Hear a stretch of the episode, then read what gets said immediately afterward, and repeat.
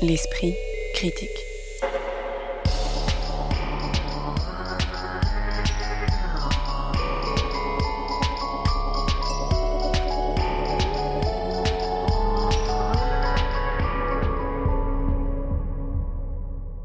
Mediapart.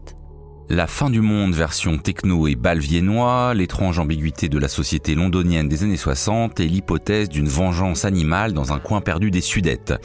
On évoque dans l'esprit critique de ce jour Extinction, la nouvelle proposition du metteur en scène Julien Gosselin, les deux pièces signées Harold Pinter et mises en scène par Ludovic Lagarde intitulées L'amant et la collection, et enfin le retour au théâtre de l'Odéon du dramaturge et metteur en scène britannique Simon McBurney avec Sur les ossements des morts, une adaptation d'un roman de la prix Nobel de littérature polonaise Olga Tokarczuk.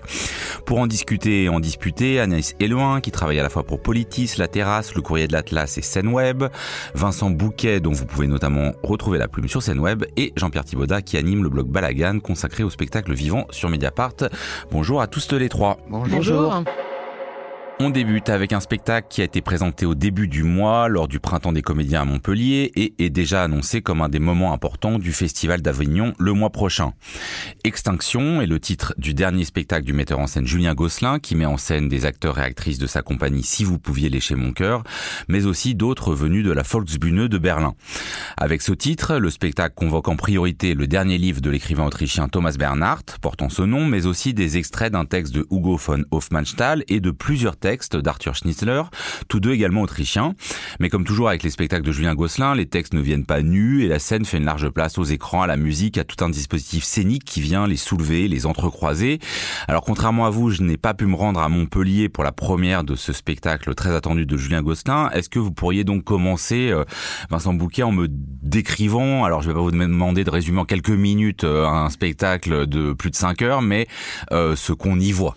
Bah D'abord, on commence pas avec Thomas Bernhardt. Euh, je crois que c'est ça qu'il faut dire, euh, c'est qu'on commence par quelque chose qui déstabilise d'entrée de jeu les spectateurs, à savoir un set électro qui dure à peu près 45 minutes, je dirais, quelque chose comme ça, et qui en fait où il y a euh, donc deux DJ, Guillaume Bachelet et Maxence Vandevelde, qui sont aux platines, et on a comme ça des spectateurs qui sont conviés d'entrée de jeu en entrant dans la salle à venir boire une bière ou un jus de pomme, et puis les uns les autres comme ça, tout à coup, il y a une foule qui s'amasse autour de ces DJ avec ce set électro, et puis bah, ceux qui veulent aller dans les gradins vont dans les gradins s'ils n'ont pas envie de danser sur de la musique, et donc là il y a quelque chose qui, d'entrée de jeu, brise le rapport scène-salle habituel et surtout va mettre en place, on va dire, un distinguo parce que les gens, forcément, qui sont au pied des platines sont plutôt une, on va dire, une, une clientèle, entre guillemets, j'allais dire, de spectateurs, mais parce qu'elles sont clients de cette musique-là, mais en tout cas, euh, plutôt jeunes. Et puis, euh, dans les gradins, on a plutôt des gens qui sont, euh, voilà, venus voir du théâtre, donc plutôt une moyenne d'âge peut-être un peu plus élevée.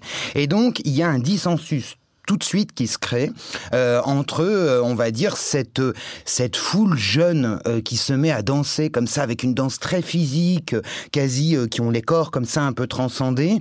Et puis, voilà, dans les gradins, beaucoup de spectateurs qui se demandent un peu ce qui... Voilà, ils venaient voir Thomas Bernhardt, ils assistent à un set électro, et en plus, ils ne savent pas trop à ce moment-là combien de temps cela va durer. voilà. Et donc, peu à peu, en fait, Julien Gosselin met en place un système de vidéo, évidemment, comme d'habitude, avec une caméra comme ça qui petit à petit, on va dire, prend la foule. Et puis après peut progressivement on croit reconnaître des visages de comédiens et de comédiennes.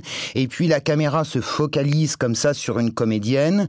Et tout à coup comme ça elle va hors champ qui est euh, Rosa Lambeck donc une des comédiennes de la Volksbühne qui d'ailleurs garde son propre nom. Et puis elle retrouve Victoria Kennel qui garde aussi son propre nom de Victoria. On comprend qu'elles sont ensemble. Et là à ce moment-là se met en place mais quelques phrases entre elles. Elles se mettent à discuter.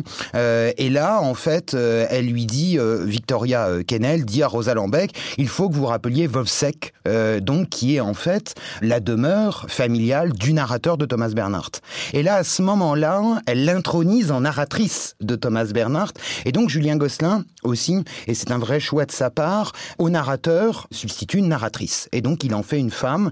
Et c'est la première, on va dire, partie de cette extinction avec cet amas de corps, cet amas d'ombre un petit peu qui danse comme ça euh, dans une sorte de monde en flamme un petit peu. On va dire ça comme ça. C'est la première partie du spectacle.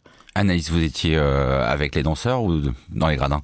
Moi, j'étais euh, vraiment pile au milieu, en fait, euh, dans, avec, dans une incapacité de me décider pour l'un ou l'autre côté. Donc, j'étais vraiment à l'endroit de, l'observation de ces deux, effectivement, types de comportements très, très différents, avec l'envie de participer à cette vie comme ça, effectivement, proche de la transe dont parlait Vincent, du devant, de, du, du, concert, en fait, et celle du spectateur. alors, moi, je sais pas, pour moi, il y avait quelque chose de l'ordre de, de l'expérience qui était tentée là par, euh, par Julien Gosselin, à savoir on met le théâtre un petit peu euh, au défi de la vie quelque part. Euh, on amène une situation extérieure au théâtre au théâtre et on voit ce que ça donne. Est-ce que voilà, est-ce qu'une une vie particulière est possible ici? Parce que c'est vraiment son questionnement à Julien Gosselin euh, de savoir bah, quelle est la place euh, aujourd'hui euh, du théâtre dans la société. D'ailleurs, il fait porter ce questionnement d'une manière très claire à un certain moment à la narratrice de Thomas Bernard, donc dans la troisième partie du spectacle, parce que la deuxième n'est toujours pas extinction. Hein. il retarde en fait quand même l'arrivée de Thomas Bernhardt euh, le plus possible. Donc on a Schnitzler, euh, plusieurs nouvelles de Schnitzler qui arrivent et de euh, Hugo von Honfestal au milieu pour arriver à extinction. Et donc là, il fait formuler à la narratrice le, bah, ces questionnements sur le théâtre, à savoir bah, que fait-on Enfin voilà, que peut-on porter aujourd'hui comme euh, idée, comme utopie euh, Donc euh, donc voilà, moi j'ai trouvé ça effectivement assez intéressant comme entrée en matière pour arriver bah, vers. Il y a vraiment, on, on, est dans une fragmentation de plus en plus grande, je pense, dans les. Oui, nous avait habitués à des ruptures de rythme déjà dans ces spectacles, mais là, c'est sans doute de C'était très fragmentaire, mais là, dans la mesure où déjà il rassemble des œuvres d'auteurs différents et d'époques différentes, la fragmentation est vraiment est vraiment très évidente et tout autant d'ailleurs que sa capacité à faire lien entre euh, ces différents récits, parce que dans, notamment euh, dans la partie centrale, donc qui rassemble autour d'une fête en fait plusieurs euh, récits de. Alors une fête là pas électro, une fête plus balviennois. Oui, plus balviennois, tout à fait. Oui, là on est dans une autre époque, mais une fête encore quand même. Donc il y, y, a vraiment un questionnement sur cette idée de, de, de rassemblement, de, de, festivité, qui questionne aussi le théâtre et sa capacité à faire communauté. Et donc là, dans cette partie centrale, vraiment, il tisse euh, ben, plusieurs, euh, plusieurs récits euh, d'une manière assez étonnante, en fait. On n'en voit absolument pas les fils, c'est d'une fluidité incroyable. Hein. Jean-Pierre oui, il, entremêle beaucoup les choses. Et c'est alors moi j'étais, je suis resté dans les gradins. Hein, mais Privilège de l'âge. Voilà, voilà, c'est pas du tout ma culture, tout ça. Mais j'étais spectateur. Mais pour moi, c'est le spectacle commence là, commence avec des spectateurs. Et c'est ça qui est très beau. C'est formidable de voir un spectacle qui commence où les spectateurs regardent d'autres spectateurs. C'est quand même pas souvent qu'on voit ça. Donc ça, c'était très beau. Et comment le théâtre s'insinue de, là-dedans. Ça, c'est extraordinaire. Avec ces deux actrices, on reconnaît très vite, tout de suite, même si on n'a jamais vu ces actrices. Et en l'occurrence, il y a une des actrices, l'actrice allemande, on l'a jamais vue sur une scène. Elle est fabuleuse, mais euh, on connaît Victoria, on, a, on, l'a, vu dans tous les spectacles de Gosselin depuis le début, donc on, a un repère comme ça. Et cette phrase euh, du début, mystérieuse, cette phrase du télégramme, évidemment, là, il y a un léger euh, problème pour si on a lu le, roman de Thomas Bernard, on jouit énormément, on comprend tout de suite. Si on l'a pas lu, cette phrase devient plus incertaine, plus ambiguë. Donc là, s'il y a une petite, ça devient un mystère. Donc dans ce cas-là, c'est aussi très fort parce qu'on on, dit qu'est-ce que c'est que c'est quoi cette histoire de télégramme? Et effectivement, on a la réponse quatre heures plus tard, euh, à peu près. Et ça, c'est extraordinaire parce que après, justement, après il y a ce changement, donc changement d'espace aussi tout de suite. C'est-à-dire que le, DJ le recule, il y a un entracte, premier entracte. Après ça, après cette annonce de, il faut téléphoner au village, entracte et on revient. Alors là, un dispositif euh, Gosselin, 100% Gosselin, avec euh, et même très gonflé par rapport à d'autres spectacles d'avant, parce que on voit à gauche une chambre à coucher, où évidemment les gens vont coucher et faire l'amour, et puis à droite, on voit une salle de bain avec des toilettes, où il y a aussi d'autres choses qui vont se... Et au milieu, c'est opaque. C'est-à-dire qu'on devine, on comprend que c'est un salon, etc. Mais on ne le voit pas vraiment. Il y a simplement des, comme toujours, chez Gosselin, une porte de sortie vers l'avant-scène, vers nous, où, un acteur peut, un, des personnages peut venir comme ça, mais très peu finalement, très peu dans ce spectacle. Par rapport au passé, très peu tout se passe donc, il y a une sorte de radicalisation de, de, son procédé. Et avec tout ce travail sur l'écran, ce théâtre filmé en direct, et qui est tout à fait fabuleux. Et là, effectivement, on rentre, alors via Thomas, via, via Schnitzer, via Offensa, dans, dans cette Vienne d'avant l'effondrement. Euh, voilà. Et, et, donc, ça, c'est, c'est tout à fait extraordinaire, ça. Ben, je dirais même que c'est du, c'est pas du 100% Gosselin, je dirais pas que c'est du 110 ou 120% Gosselin. parce qu'il y a, y, a y a quand même quelque chose où le plateau de théâtre est un studio de cinéma en fait à ce moment-là. Il y a une disparition quasi complète des corps euh, des comédiens et comédiennes. On et ça, ça vous gêne apparaître. pas Mais, Eh bien non, parce qu'en en fait, on pourrait se dire, alors à partir de ce moment-là, c'est plus du théâtre, sauf que ça en reste évidemment parce que dans le jeu de euh, ces comédiens et comédiennes, on voit d'ailleurs qu'il y a eu un vrai mélange entre l'apport de comédiens et comédiennes allemands qui ont, on va dire, une appréhension du plateau, qui est une appréhension souvent très physique et euh, les comédiens et comédiennes français dont on dit qu'ils sont plutôt doués euh, avec une question de l'émotion, peut-être un petit peu plus dans ce dans, ce registre-là. Et on voit bien que Gosselin a réussi à mélanger vraiment les deux mondes et à les rendre poreux, euh, comme il a rendu d'ailleurs poreux les langues, parce que les langues, il faut le dire, ça, ça parle allemand, ça parle français. Enfin, bon, il y a, y a vraiment un, un, comme ça un, un, melting pot de langues, mais il y a aussi comme ça une façon de jouer commune qui prend un peu le meilleur des deux mondes et des deux cultures franco-allemandes. Et donc, il reste du théâtre, évidemment, parce que ces comédiens, euh, ils ne pourraient pas jouer comme ça au cinéma. Euh, ça, j'en suis presque intimement persuadé. Vous allez peut-être me contredire, mais je pense que ce serait pas tenable et pas faisable euh, de jouer comme ça au cinéma. Et puis surtout, Gosselin crée quand même, avec son dispositif sonore, toujours avec une sorte d'immersion, c'est-à-dire qu'il y a vraiment des scènes. Alors, on va peut-être pas les dévoiler ici, mais il y a une scène, par exemple, de vengeance. Bah, ça, on le comprend dès le début de la deuxième partie de la nature sur ces hommes qui sont devenus complètement insouciants, euh, cette scène de vengeance, la scène aussi du, de l'espèce de rituel un peu sectaire euh, mmh. entre les Viennois qui sont en habits folkloriques. Tout là, ça qui nous amène plus dans les années 80. Du coup, il y a encore là un saut temporel à la fin de la deuxième partie euh, pour nous amener vers la troisième. Oui, qui nous amène chez Bernard en fait. Il, il, essaie il, comme ça parce que c'est vrai que ces trois parties, vous parliez Anaïs tout à l'heure du côté très entremêlé chez de Schnitzler, mais en fait tout le spectacle est très entremêlé parce que ces trois parties, à la fois elles tiennent toutes seules, et à la fois elles tiennent ensemble, j'allais dire. Et voilà, il y a vraiment une, cette fluidité-là qui est Anaïs, peut-être sur ce rapport quand même cinéma-théâtre, voilà, qui fait la patte Gosselin, mais qui l'a euh, franchi peut-être un seuil. Ouais, moi, ben, effectivement, moi, je, suis assez d'accord avec euh, Vincent Bouquet quand il dit qu'il reste du théâtre, mais il en reste d'autant plus qu'en le mettant à distance, en nous en rendant euh, l'accès difficile, effectivement, en termes de vision. Euh, je pense qu'il le rend éminemment désirable, le théâtre, en fait. Euh, on ne cesse de le chercher à travers l'image, à travers les corps euh, qui nous apparaissent, quand c'est le cas, effectivement, dans ces, enfin, avec le, fait de mettre en avant les, les, parties plus cachées de la maison. En fait, c'est celles qu'on voit, donc celle de la chambre et de la salle de bain. Il, nous donne envie d'accéder au, au, cœur de cette bâtisse qui, où se déroule effectivement le cœur euh, des festivités.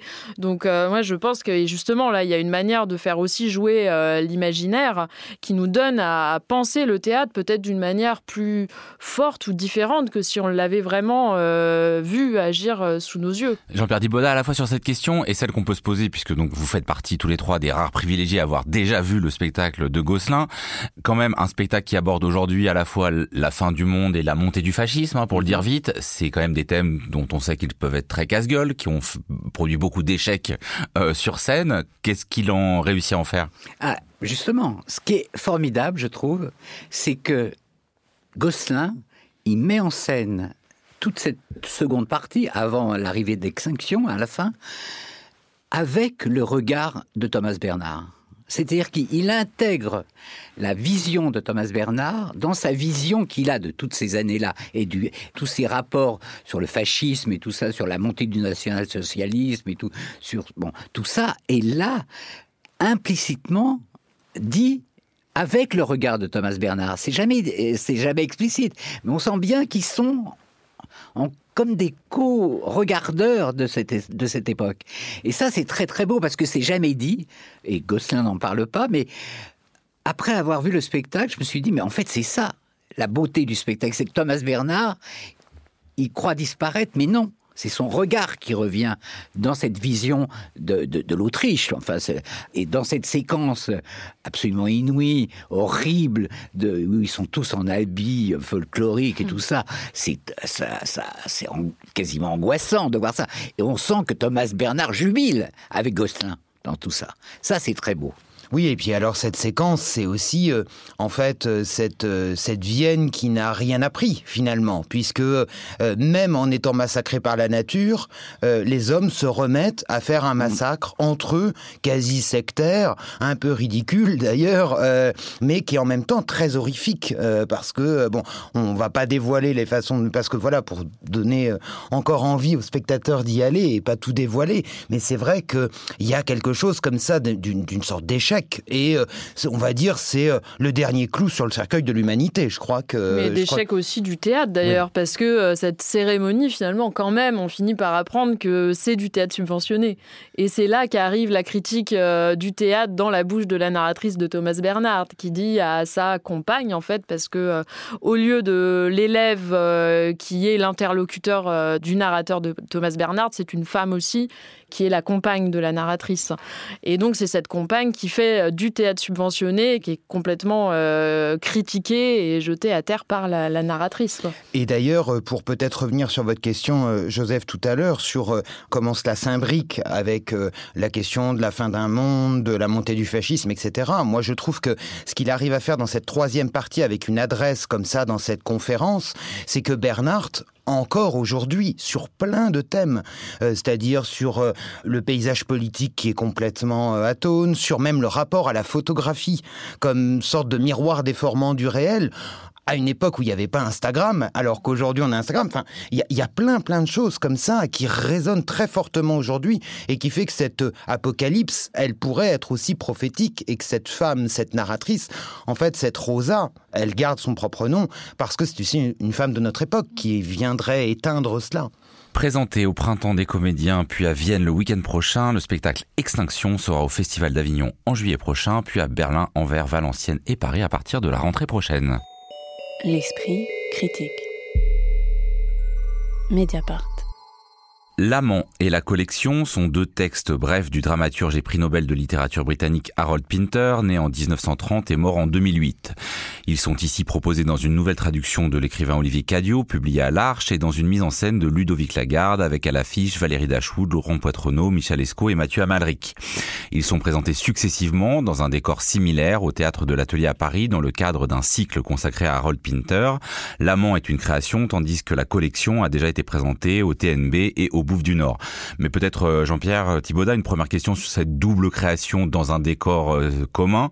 Quel est le sens de réunir ces deux pièces comme elles l'avaient déjà été en 1965 pour leur euh, première création en France? D'une part, ces deux pièces qui ont à peu près même, un même univers, je dirais.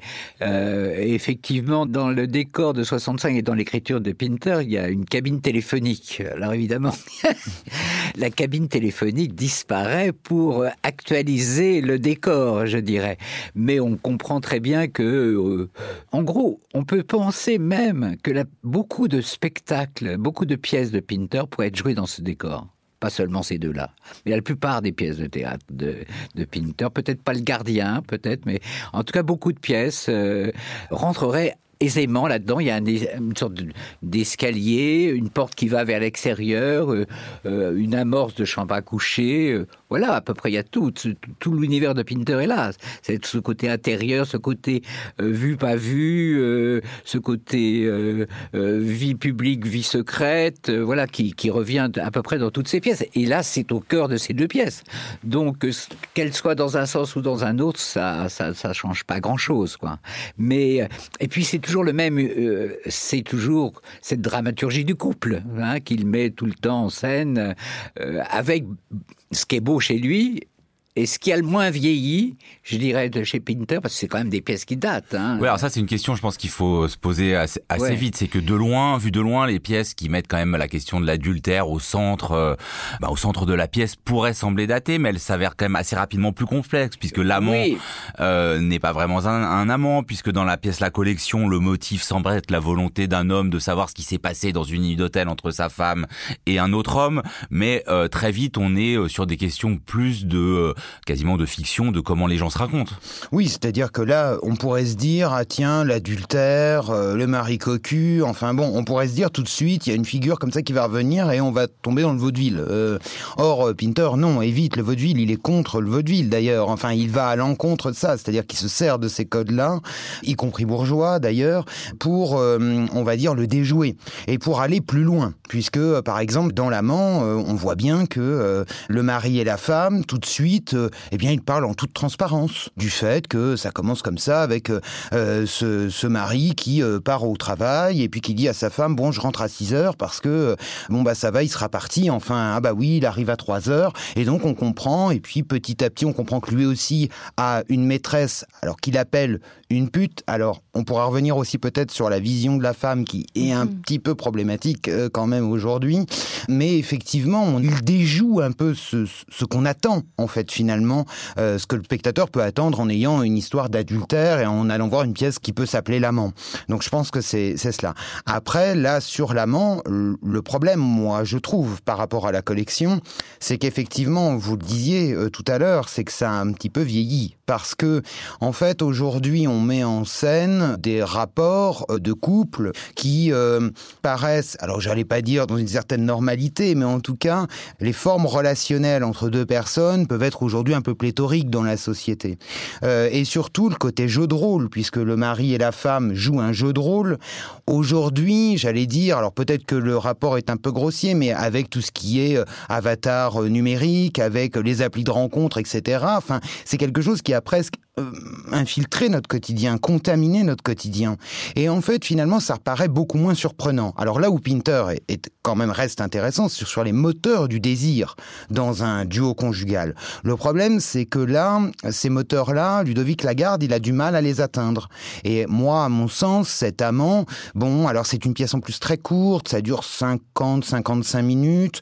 Euh, là, Ludovic Lagarde, en plus, l'étire un tout petit peu. Moi, je trouve, il la dilate un tout petit peu pour que ça en fasse une pièce, parce que je pense que si on allait un petit, tout petit peu plus vite, on arriverait à 40 minutes, mais, et, donc, euh, il y a un côté comme cela où, eh bien, on se dit ah oui, euh, bon, c'est un peu euh, un couple bourgeois, bon, ça grince un peu, ils s'ennuient, alors ils ont un fantasme érotique. Enfin moi, voilà, en tant que spectateur pur, qui qui connaîtrait pas le théâtre de Pinter, etc., je me dirais un peu ça, mais c'est peut-être un peu dur. Anaïs Eluin, sur cette question, parce qu'on n'a pas non plus l'impression d'assister à une pièce historique, je dirais.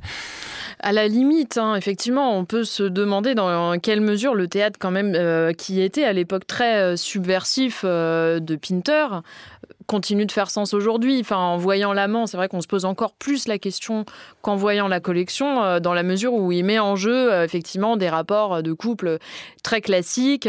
Et je pense que même le, renversement euh, qui survient assez, vite dans la pièce n'arrive pas à remettre du trouble en fait dans, ce scénario. En fait, hein. on reste dans, quelque chose qui perturbe peu. C'est pourtant donc ces deux pièces qui ont été écrites d'une manière très rapprochée euh, elles se suivent hein, dans l'œuvre de Pinter. Il y en a une qui est écrite en 61, donc la collection, et ensuite vient l'amant. C'est des pièces qui sont euh, basées sur euh, la, recherche, enfin sur l'érotisme dans, dans, le couple en fait. Et là, c'est vrai que l'érotisme transparaît assez peu beaucoup plus dans la collection. Oui, parce que dans la collection, le trouble, on ne sait plus qui fait couple exactement. Voilà, alors moi je dirais pas non plus qu'on retrouve la subversion du geste euh, original de Pinter, enfin au moment où en tout cas c'est Claude Régis qui l'avait monté, donc ce qui est assez euh, intéressant aussi de repenser à ça. Claude Régis, pourquoi en 65 euh, il monte ces deux pièces-là, commençant par l'amant, puis montant la collection d'ailleurs, à l'inverse de, de Ludovic Lagarde, ce qui dit lui de son désir de monté cette, cette écriture-là, c'était le silence. Et on comprend effectivement en quoi ça fait sens par rapport à Claude Régis, qui a ensuite vraiment basé son œuvre sur euh, le, silence, en fait. Aujourd'hui, ces dramaturgies-là du silence et beaucoup de l'absurde aussi, il se revendique énormément de Beckett, Pinter. C'est vrai qu'on peut se demander en quoi ça fait sens. Il y y a eu énormément d'écritures peut-être proches de ça qui sont nées entre-temps. Donc l'effet de, de surprise est vraiment moindre aujourd'hui. Dans la feuille euh, de salle, Ludovic Lagarde, le metteur en scène, rappelle que euh, ces deux textes ont euh, comme particularité d'avoir d'abord été écrits comme des scénarios de films. Est-ce que ça se ressent, Jean-Pierre Thibaudat, à travers notamment quand même ce décor qui pourrait être celui d'un film des années 1960 pas vraiment, très, très honnêtement, pas vraiment. Je trouve pas du tout, non pas, pas du tout quand on va voir ce, genre de théâtre qui est confondé sur la perversité, c'est quand même bon. Le plaisir qu'on a, c'est celui des acteurs. Hein, il n'y a pas de doute. Et que ce qui sauve la soirée, je dirais, c'est les, c'est les acteurs. C'est des très très bons acteurs, tous. Par exemple, dans la collection Michel Esco, qui a un tout petit rôle, est absolument fabuleux. Il, a, un, un rôle central, Jean-Pierre, quand même. Ah, c'est pas un grand rôle. Il n'y a pas de grand rôle, je trouve, dans, dans, dans, cette. Oui, voilà, il n'a pas un petit rôle. il a un rôle euh, à la hauteur de ce que donne la collection. sa façon de sa, façon de descendre l'escalier, par exemple, c'est fabuleux, quoi. C'est, c'est, c'est des choses comme ça. Bon, et donc on est là, on est heureux de, voir ces grands acteurs euh, jouir de, ce qu'ils font. Donc ça c'est très plaisant. C'est un plaisir très quand même euh, lié au temps de la représentation. On sort de là, on a passé finalement plutôt un bon moment, puisqu'on a vu des beaux acteurs jouer avec un grand plaisir. Mais c'est vrai que tout d'un coup, on, se dit, mais qu'est-ce qui va rester de tout ça? Pas grand-chose. C'est vrai que tout ça a quand même beaucoup vieilli, d'une certaine façon. Oui, et puis je crois que, alors peut-être que dans la collection, quand même, cette perversité, je trouve que la garde arrive à la, à la mettre en... Elle est un peu plus aiguisée. En tout cas, une étrangeté, oui. Oui, il y a une étrangeté qui n'est est pas forcément présente dans, dans, dans l'amant. C'est aussi que la pièce est plus, plus aboutie. Oui, oui, oui. oui, Je, je, et d'ailleurs, euh, c'est paradoxal euh, ensuite de savoir que Pinter a écrit l'amant après la collection, alors qu'on pourrait penser effectivement que euh. c'est avant. Et là, c'est vrai que je rejoins Jean-Pierre sur ce point, c'est-à-dire que c'est vraiment les acteurs qui sont le moteur de tout. D'ailleurs, on peut tous les citer, mais parce que Laurent Poitrenaud et Valérie Dashwood sont comme extraits finalement de cette collection, où ils partagent le plateau avec Mathieu Amalric et Michel Esco, et, et ils sont extraits de cette collection pour former un des couples, le couple de l'amant, le couple central. Et puis alors, il y a euh, Guillaume Costenza euh, qui joue le rôle du laitier. Euh, bon, alors ça, c'est un rôle de figuration. Là, pour le coup, c'est vraiment. c'est vraiment un, petit rôle. Pas un grand rôle.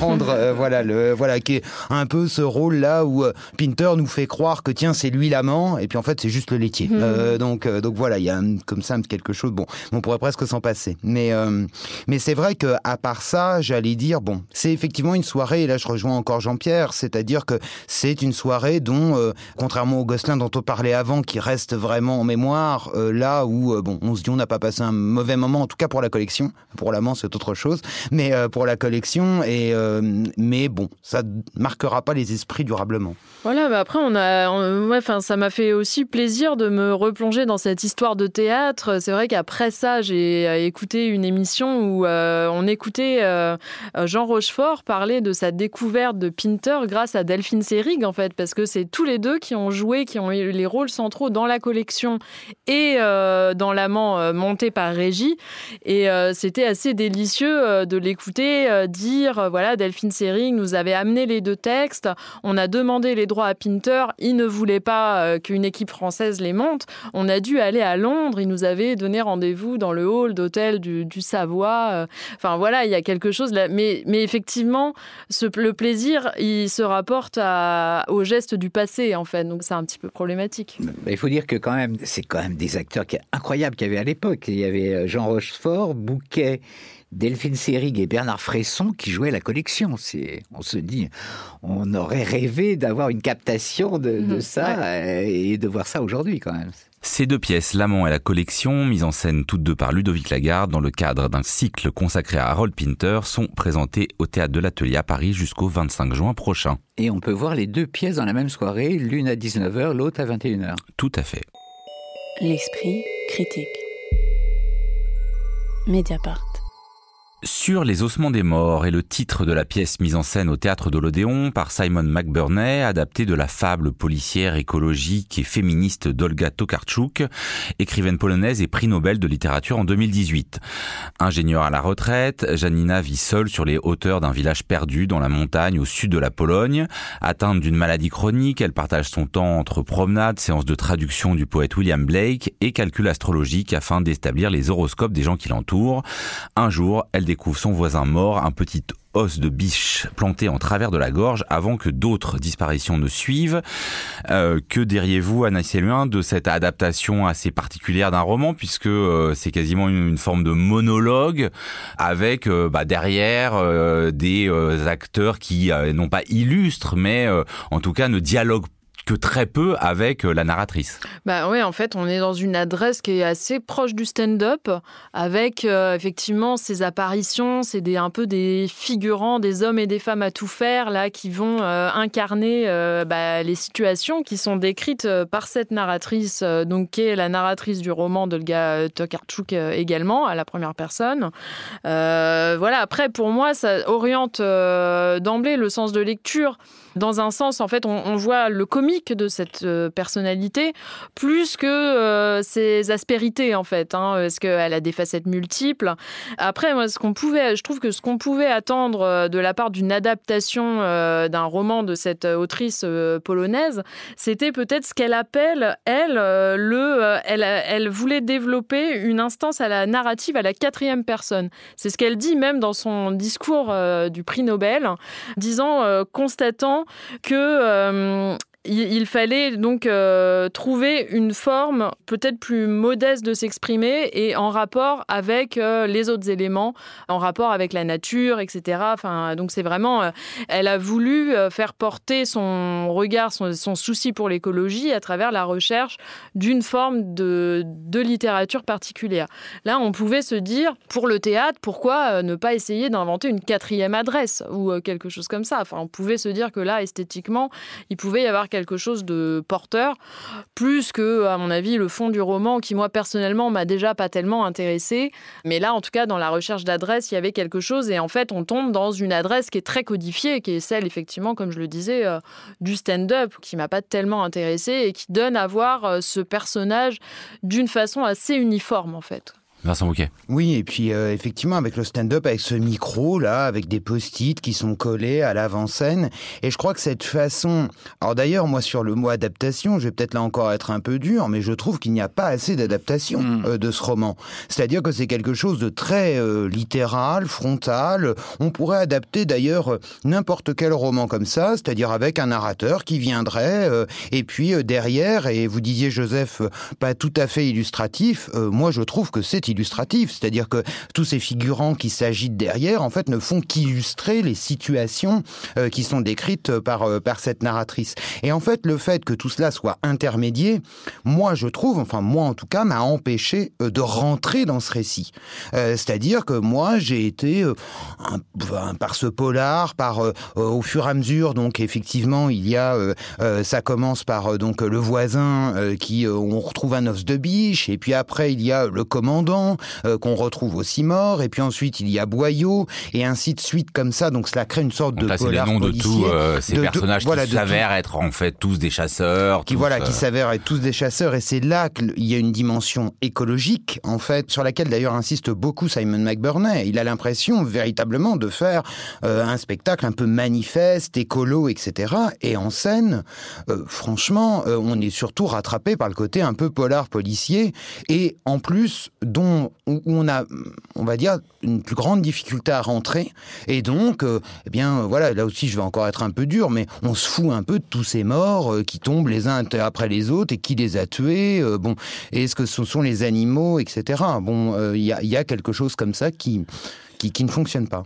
Euh, Jean-Pierre Thibaudat, notamment, oui, parce qu'il y a donc cette hypothèse d'une vengeance euh, des animaux. Moi, c'est vrai aussi que, euh, bon, bah, d'ailleurs, dans l'entretien qui accompagne de Simon McBurney, il parle de transmettre des messages écologiques. Et là, on se dit un peu que des fois, bah, malheureusement, c'est ça qu'il a voulu faire et on en évite peu. Hein. Il y a le, le 4x4, la chasse, le véganisme, il y a un peu tout ça. Mais est-ce qu'au moins, quand même, dans la première partie, parce que le spectacle est en deux parties, c'est euh, manière de mettre en scène l'effacement un peu des frontières entre les humains et euh, les non-humains avec euh, des voilà des acteurs qui peuvent jouer des rôles d'animaux. Là pour le coup ne réussit pas à cristalliser un peu le propos au lieu du en place du message écologique. Je trouve pas, parce que je pense qu'il reste dans l'entre-deux, justement, s'il ne pousse pas ce, ce côté-là. Ça aurait été très intéressant qu'il fasse un, spectacle vraiment fantastique, où, les animaux soient, euh, prennent le pouvoir d'une certaine façon. Euh, bon, et tout ça reste, où, où, elle devient comme une sorte de reine, des, une Amazone, euh, dirigeant des hordes de vengeurs. Ça aurait été une vraie adaptation. Je suis d'accord avec Vincent Bouquet, c'est pas du tout une adaptation. Il est, il est très timide par rapport à ce roman. Et la narratrice, c'est elle qui parle dans le livre et c'est elle qui parle sur scène. Et c'est euh, alors quand on est là, on se dit, si on a lu le roman, c'est épouvantable parce que on est frustré. Il y a, où est le théâtre et tout, tout ça effectivement de autour, c'est quand même du petit décor. C'est c'est pas grand chose. C'est pas c'est pas central. Donc il ne il ne fait pas ce renversement qui, aurait été une vraie adaptation, une vraie vision du roman à sa façon. Et par exemple, il dit aussi dans le dossier de presse. Alors là, j'ai rien compris. Il dit c'est un c'est un livre hilarant. Alors, hilarant, peut-être les gaz hilarants, mais en tout cas pas drôle du tout. Alors lui, il a l'air de dire rire tout le temps. Euh, on rit pas une seule fois dans un spectacle, quand même. Euh, c'est pas drôle du tout. Ah, elle, peut avoir une position un peu ironique. Euh. Oui, il a voulu mettre en avant le côté comique de ce personnage qui est. Alors moi, je pense que c'est un, un spectacle qui est quand même assez dans l'air du temps, quoi, parce qu'il y a cette question effectivement de l'écologie et il y a la question de mettre en avant un rôle qui n'est pas forcément courant, euh, ni voilà, ça c'est un discours qu'on entend très souvent, donc euh, qui est une femme à peu près de la, on imagine de la soixantaine, qui est pleine de douleurs, etc. Euh, et, donc là qui a un rôle, qui a un rôle central de, dans, dans cette histoire. Donc il y a le féminisme, il y a l'écologie, il y a ça. Après, moi je suis tout à fait d'accord avec Jean-Pierre quand il dit que ça, il aurait pu aller plus loin dans le quelque part dans le mystère. Mais est-ce que justement quand même alors j'essaye de, de, défendre ce qu'on peut défendre dans la mise en scène. Il y a, en gros, il y a trois plans hein, pour quelqu'un qui ne l'aurait pas vu. Il y a donc elle au micro, les acteurs en chair et en os derrière, bon, qui sont peut-être un peu illustratifs, et puis cette espèce d'écran décomposé derrière, euh, où, là, des fois, euh, apparaissent les animaux. Est-ce que le flash avec le son voilà. aussi donc, et, et, pour vous, ce ça, ça, ça, crée jamais ce trouble bah de des frontières entre humain et, et humain dont on sent qu'il veut atteindre euh, Non, parce que la parole a toujours le devant, et c'est un petit peu le problème par rapport euh, par rapport au sujet à la fois du roman et à ce que dit vouloir en faire euh, Simon Mike Burney. C'est-à-dire que c'est quand même le point de vue, il est très anthropocentré en fait. Euh, donc c'est toujours l'humain, l'enjeu principal de la pièce, c'est qui va avoir le micro. En fait, elle veut garder le micro, elle veut raconter son histoire jusqu'au bout. Et il y a parfois certains personnages qui viennent tenter de l'empêcher et de, prendre le, micro pour porter leur propre récit. Donc en fait, tout ça est très humain. L'animal ne vient pas se mêler à ce récit à aucun moment, ne vient le, perturber en fait. Donc ça c'est aussi un problème sûrement de, point de vue sur le, sur le roman. Oui, et puis alors peut-être quand même pour euh, pour euh, aller dans votre sens, euh, Joseph, mais c'est vrai que on va dire ces trois plans, comme toujours, j'allais dire chez Mike Burnett, tout ça est très maîtrisé. C'est-à-dire que l'exécution est très maîtrisée, il y a une vraie fluidité, c'est quasi organique dans cette utilisation, dans cet entremêlement de la vidéo, du son, des comédiens, enfin, il y a quelque chose comme ça. Et en même temps, moi, je me suis fait la réflexion parce que c'est vrai que sur certains autres spectacles de McBurney, il y avait une tentative, une audace de, de, de modifier comme ça un petit peu euh, le rapport au spectateur. Je me souviens d'un spectacle avec un casque, avec quelque chose de très immersif, à une époque où ça se faisait pas trop et euh, où c'était un peu étonnant de voir ça à l'Odéon.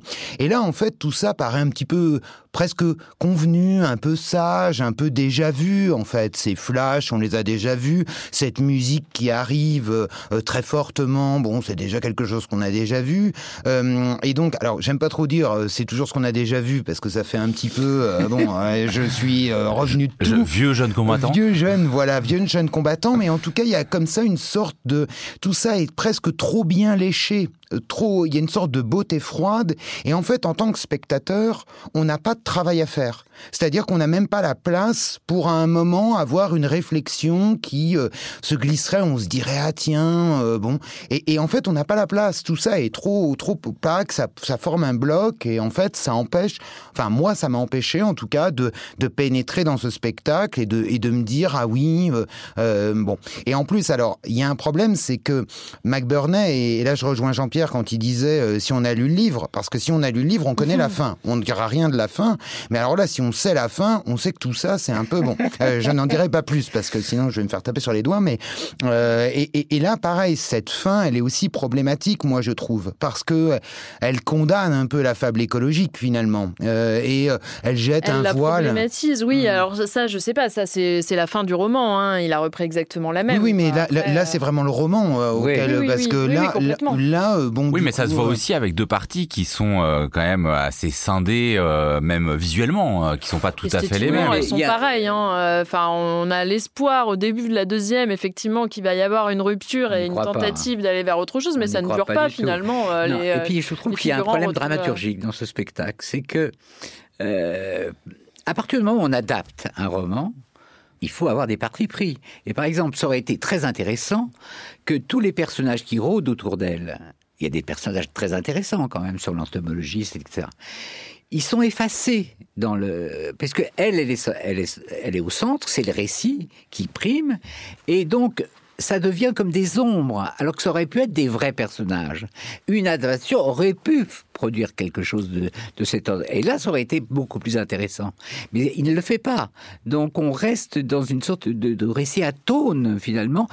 L'actrice n'est pas du tout en cause. Elle est parfaite, l'actrice, même si c'est pas celle qui doit jouer normalement le rôle, mais une autre. Elle est parfaite, elle, elle le fait très très très bien. Mais au total, c'est cette dramaturgie qui ne fonctionne pas sur Les ossements des morts, mise en scène par Simon McBurney. C'est au théâtre de l'Odéon jusqu'au 18 juin prochain. Merci beaucoup à tous les trois. L'Esprit critique est un podcast proposé par Joseph Confavreux pour Mediapart, enregistré dans les studios de Gong par Karen Beun et réalisé par Samuel Hirsch.